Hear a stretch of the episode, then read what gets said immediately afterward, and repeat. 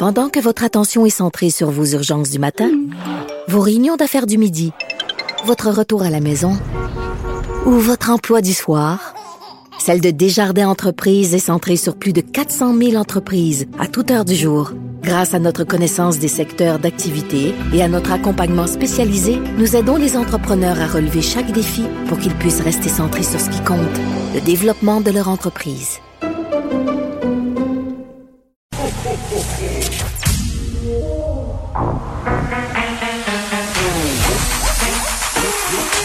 Elle a une opinion sur tous les sujets. Pour elle, toutes les questions peuvent être posées. Geneviève Peterson. Cube Radio. Salut tout le monde, bienvenue à l'émission. Début de semaine enneigé pour la plupart des régions du Québec. Officiellement, l'hiver un peu partout, on attend toujours à Montréal. Moi, j'attends avec impatience pour vrai. Je suis une fille de neige et j'ai vraiment hâte de pouvoir m'adonner à la seule activité qui va être rendue légale peut-être dans deux, trois semaines. Faire des sports d'hiver, faire de la raquette, faire du ski de fond, n'importe quoi, courir dehors. Pour vrai, vite, la neige arrive. On a besoin de toi, même si parfois c'est un peu lourd, euh, surtout au niveau du stationnement puis du pelletage.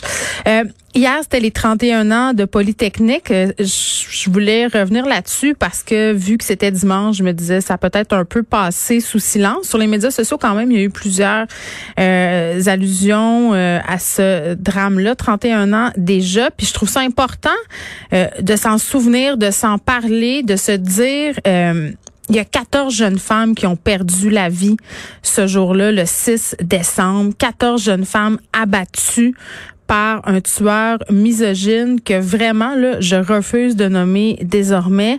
Là euh, je vous lirai pas euh, le nom des 14 victimes mais ces victimes-là ont des noms. Euh, ces victimes-là ont des familles, des familles qui se souviennent et je trouve ça fondamental que nous aussi, on se souvienne d'elles, qu'on se souvienne de ces femmes-là qui étaient étudiantes à Polytechnique, qui avaient des rêves, qui avaient une vie, une vie qui leur a été enlevée à cause euh, du dérapage misogyne d'un seul homme. Et j'en profite pour dire euh, qu'au Canada, il y a une femme qui est assassinée tous les deux jours et demi. C'est quand même, à chaque fois que je redis cette statistique-là, je vais la vérifier avant. Parce qu'à chaque fois, je me dis, il me semble que ça se peut pas. Il me semble que c'est vraiment beaucoup une femme au Canada assassinée tous les deux jours et demi. Mais non, à chaque fois que je vais revérifier la statistique, elle est là, toujours là. 2,5 jours. Puis je pense pas que ça soit le fait de faire porter des bracelets électroniques qui va venir à bout de ça. Va falloir qu'on se pose des questions sur la violence faite aux femmes, des questions profondes et qu'on fasse euh, l'éducation et qu'on s'attaque aux raisons qui font que les femmes sont encore et toujours, et particulièrement les femmes autochtones, les femmes racisées aussi, victimes euh, de violences. Bon. Euh, Justin Trudeau qui a annoncé que le Canada recevrait 249 000 doses de vaccins contre la COVID-19 dès la semaine prochaine. Wouhou! Autant bien dire 15. 249 000 doses pour des millions d'habitants. C'est quand même pas une terre en bois de bout, comme on dit. Je pense que c'est assez décevant. Justin Trudeau qui se défend un peu en disant ah mais écoutez on aura accès à une multitude de sortes de vaccins on est vraiment chanceux. Ben non on n'est pas vraiment chanceux là. On a dormi au gaz comme d'habitude puis là ben on va avoir 240 000 doses seulement. Des doses qui vont être distribuées euh, évidemment de façon prioritaire euh, aux provinces au prorata de la population. Donc les premiers Canadiens pourront se faire vacciner la semaine prochaine si le vaccin est approuvé cette semaine. Parce que je vous le rappelle ce vaccin là qui a été euh, approuvé en Grande-Bretagne déjà un vaccin qui a été développé par Pfizer et BioNTech, euh, ben il n'est pas encore approuvé ici. Et par ailleurs, en parlant de ce vaccin-là et de la campagne de vaccination en général, on va diffuser le point de presse de Christian Dubé à 15 heures. Point de presse très, très important parce qu'on va euh, nous dire qu'est-ce qui nous attend, nous, ici au Québec, si on distribue les vaccins aux, pro, euh, aux provinces, prorata de leur population, comment on s'organise ici? On diffusera ça dès 14 heures dès 15 heures, pardon. Donc, autre sujet euh, qu'on abordera aujourd'hui, euh, je ne sais pas si vous avez vu circuler euh, bon nombre d'articles sur Pornhub. Ça part d'un très gros texte qui est dans le New York Times. Pornhub qui est à nouveau accusé de ne pas en faire assez pour empêcher la diffusion de pornographie juvénile sur sa plateforme. C'est un sujet quand même qui couvre depuis quelques mois. On en a parlé déjà ici à l'émission. On avait même eu un statement de Pornhub parce que Pornhub, euh, évidemment, n'accorde jamais d'entrevue. Puis je dis évidemment pas parce que c'est une évidence, parce que c'est rendu que tout le monde le sait. Peu importe qu'est-ce qui se passe, Pornhub ne, euh, Pornhub ne sort jamais de sa tanière pour s'expliquer. Et pour ceux qui ne seraient pas au courant, Pornhub, c'est une filière de MindGeek. Et devinez, c'est où ça, MindGeek? Eh bien, c'est ici, chez nous, à Montréal. Et je veux juste dire, je ne suis pas contre la pornographie pas du tout.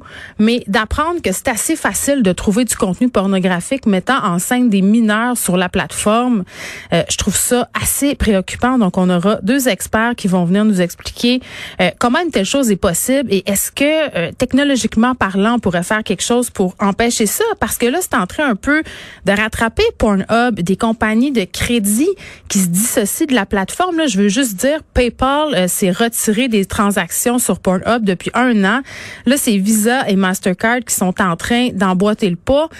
Ils n'auront pas le choix d'agir à un moment donné, euh, nos petits monsieur puis nos petites madames de Pornhub, s'ils veulent conserver leur hégémonie sur l'empire euh, que constitue la pornographie. Là, ce sont des gonzillards de dollars qui sont générés par ce site-là chaque jour. Je veux dire, c'est un des sites les plus lucratifs au monde. Donc, il en sera question un peu tantôt à l'émission.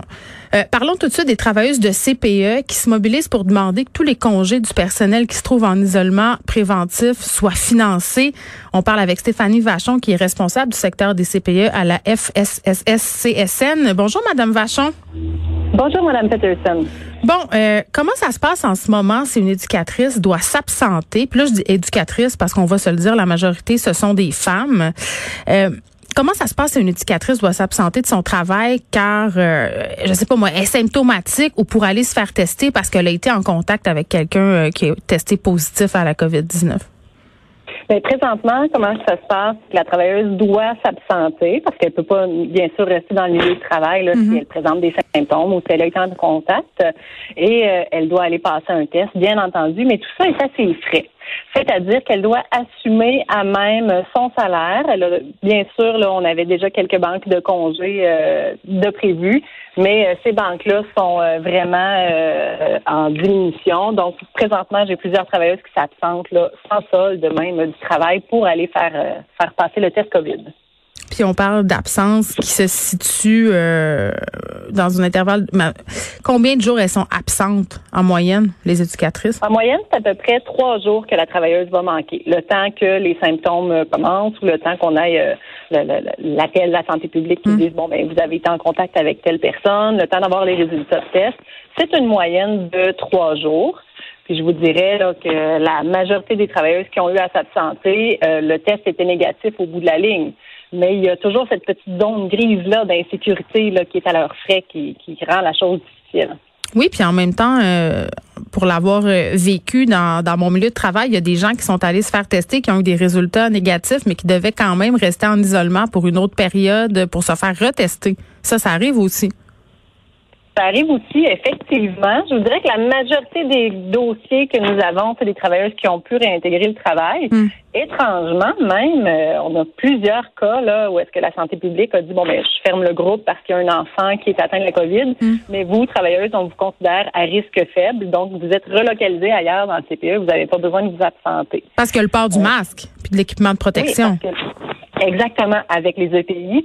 Euh, les travailleurs sont considérés protégés. Euh, c'est pas c'est pas une science infuse. Hein. J'en ai quelques-unes que finalement ils étaient positives, ils ont dû être retirées du milieu, d'autres qui étaient effectivement négatives. Mais les ces, ces femmes-là, c'est des professionnels la petite enfance. Elles ont le souci là de, de, de ne pas contaminer le milieu de travail, d'aller passer un test pour avoir le cœur net. Ben oui. Puis, puis Madame Vachon, est-ce qu'il y en a beaucoup euh, des éclosions dans vos milieux de garde en ce moment? Euh, je dirais sur l'ensemble du Québec, euh, le nombre d'éclosions dépend dépendamment de la région. Hein. Il y en a que hmm. c'est vraiment beaucoup plus, là, comme à Montréal, il y en a eu beaucoup plus que, par exemple, euh, autour de Gatineau, il y en a, il y en a moins. Mais on peut avoir quand même là, je dirais au, moins un CPE sur trois là où il peut y avoir une éclosion, mais les, les CPE sont rapidement fermés. L'enquête de la santé publique mm-hmm. est quand même très efficace un enfant, pouf, on retire, euh, on ferme le groupe. Fait qu'on arrive à contrôler la plupart des éclosions. Bon, les les, euh, les éducatrices en, garderie ne sont pas les seules qui doivent prendre des congés à leurs propres frais. Là, tous les travailleurs autonomes, c'est le cas en ce moment. Euh, mais je comprends quand même que quand c'est rendu que tu prends du temps à tes frais, que tu épuises ta banque de vacances, c'est comme repousser des problèmes en avant. Puis le risque majeur qu'on voit à ça, c'est qu'il y a des personnes qui rentrent pareil au travail parce que les conséquences financières, elles sont trop grandes. Oui. Ben, il y a deux notions là-dedans que nous, on, tient à, souligner. C'est que d'un, il y a un traitement qui est, qui est inégal entre le système scolaire et le système de la petite enfance.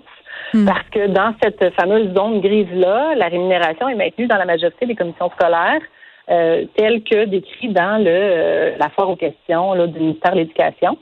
Donc, on a un traitement différent dans les CPE. Et puis, l'autre chose qu'il faut mettre en lumière, c'est que la plupart des cas chez nos travailleuses sont dus à, aux enfants desquels elles prennent soin. C'est pas nécessairement les cas qu'elles amènent eux-mêmes de la maison. Fait que c'est sûr que les autres travailleurs qui ont à, à s'absenter, à s'isoler dans un autre milieu de travail, ce ne sera pas nécessairement dû à leur tâche de travail, ça va être dû peut-être à leur à leur relation personnelle, leur mm-hmm. vie familiale. C'est différent pour les travailleurs en CPE. Oui, ben oui, puis ça pourrait euh, être quasiment considéré comme un accident de travail, entre guillemets. Oui, tout à fait. En fait, une travailleuse qui est atteinte de la COVID, qui est contaminée par le milieu de travail, a droit à la CNSST. Bon. Euh, puis pourquoi vous pensez qu'il y a des inégalités entre la façon dont justement euh, les personnes qui travaillent dans les milieux scolaires euh, et les éducatrices en CPE, en milieu familial, sont rémunérées? Euh, c'est une très bonne question. Hein? Je ne sais pas exactement pourquoi. je vous dirais que le ministère de l'Éducation a beaucoup de place. C'est un gros ministère. Puis euh, c'est un ministère qui est favorisé à plusieurs niveaux.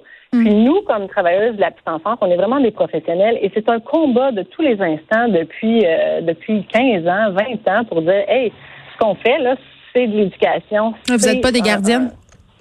exactement, c'est ça. Puis ce qu'on se rend compte, c'est que c'est une lutte qui est sans fin pour dire hey c'est important on n'est pas un parking à bébé là. On, est là pour vraiment apporter un, système d'éducation. On, met l'épaule à la roue au système d'éducation. On prépare les enfants pour qu'ils soient après ça euh, à un niveau euh, euh, bien préparé tu sais, pour le réseau scolaire. Hmm. c'est une incompréhension en fait pour nous pourquoi on est traité différemment du réseau scolaire ben, je poserai peut-être euh, la question à M. Lacombe. Il était ici la semaine passée. Avoir su, j'y en aurais parlé. Euh, bon, est-ce que vous en avez, vous pensez, euh, très, soyons honnêtes ici, là, Madame Vachon, puis je pense pas que c'est une honte de le dire. Est-ce que vous pensez qu'il y en a des éducatrices qui rentrent travailler pareil, justement, parce qu'ils ont peur des conséquences financières, puis qui se disent, ben écoutez, là, c'est probablement un rhume, c'est un nez qui coule?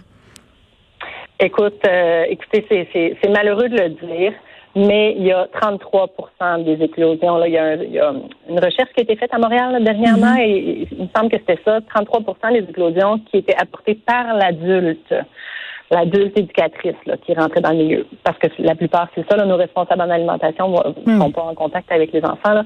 Et, et, ça, ça nous démontre que les travailleurs sont exposés devant le choix. Bon, il y en a probablement qui étaient asymptomatiques, mais il y en a peut-être aussi qui avaient euh, le nez qui coule puis qui se disaient, ben ça doit pas être ça parce que le rhume n'a pas, le rhume pas arrêté d'exister depuis que la COVID est là. Exactement. Ça fait partie des choses qu'on se dit, ben nous, en, CPE, on a on est exposé à ces microbes-là, euh, le nez qui coule, la toux, c'est le genre de petit virus qu'on a. Fait que c'est sûr que c'est difficile de faire la part des choses. Hmm. Puis il y a une espèce de pensée magique au Québec de se dire, ben ça doit pas être le COVID que j'ai, puis ça doit pas être ça que j'ai. Oui, puis dans... Oui, puis dans la situation dans laquelle on se trouve en ce moment, dans des familles où on a une des, un des deux conjoints qui a perdu son travail, par exemple, ben, de dire je vais rater deux, trois jours euh, à mon travail, ça peut avoir des impacts financiers quand même assez euh, conséquents. Une façon euh, d'éviter ça, euh, ben, ce serait évidemment de rémunérer les gens quand elles doivent s'absenter à cause de la COVID. Là, on, terminons en parlant du congé des fêtes. Vous êtes déçu, Madame Vachon, qu'on qu'on continue, entre guillemets, à recevoir des enfants après la date euh, à laquelle va cesser l'école? Ben c'est sûr qu'à toutes les années, c'est la même chose. Les CPE sont ouverts pendant le temps des fêtes. On, mm. comprend qu'il y a un besoin différent. On a été très déçus d'être catégorisés dans ceux qui, malheureusement, ne fêteraient pas Noël au moment où est-ce qu'on avait espoir d'avoir des rassemblements. Euh, on s'est dit, mais pourquoi ne pas fêter les CPE? Euh, pas, pas, pas, pas, ça que je veux dire. Pourquoi ne pas avoir le droit de fêter, nous, en CPE aussi? Mais là, personne n'aura le droit. Mais de toute façon, la problématique qu'on voit, c'est que est-ce que les parents vont vraiment respecter l'interdiction des rassemblements. mais c'est pas juste ça. Madame Vachon, est-ce que vos éducatrices auraient bénéficié d'avoir un deux semaines de congé dans l'état dans lequel elles sont en ce moment? Oh, définitivement. Les travailleurs sont vraiment épuisés. Depuis le mois de mars qu'on porte les services de garde à bout de bras, on a été service de garde d'urgence hmm. sans aucune reconnaissance. On n'était pas du tout des anges gardiens. On n'a pas eu le droit à une prime COVID. On a eu à se réorganiser d'un bout à l'autre de notre service d'organisation du travail. Nos filles sont épuisées. Il y a plusieurs départs en congé de maladie. Hmm. Ça aurait été vraiment bienvenu, là, deux semaines, on fait Mais j'en ai parlé aussi à M. Lacombe euh, de cette prime COVID, puis il paraît que vous êtes assez bien payé en CPE. Qu'est-ce que vous avez à ah, répondre à ça? Ben, vous, ben, vous auriez des comptes. salaire avec celui de M. Lacombe. on est vraiment des professionnels de la petite enfance. Hein. Hmm. Ça prend, on a une exigence de formation pour obtenir un poste dans nos CPE. La formation, c'est un trois ans de technique d'éducation à l'enfance spécialisée dans le 0-5 ans. Euh, une formation que personne d'autre a là, à aucun autre niveau. C'est une formation, on a de la formation continue aussi, on est vraiment des professionnels et notre salaire, je m'excuse, mais non, c'est pas vrai qu'il est si élevé que ça. Là.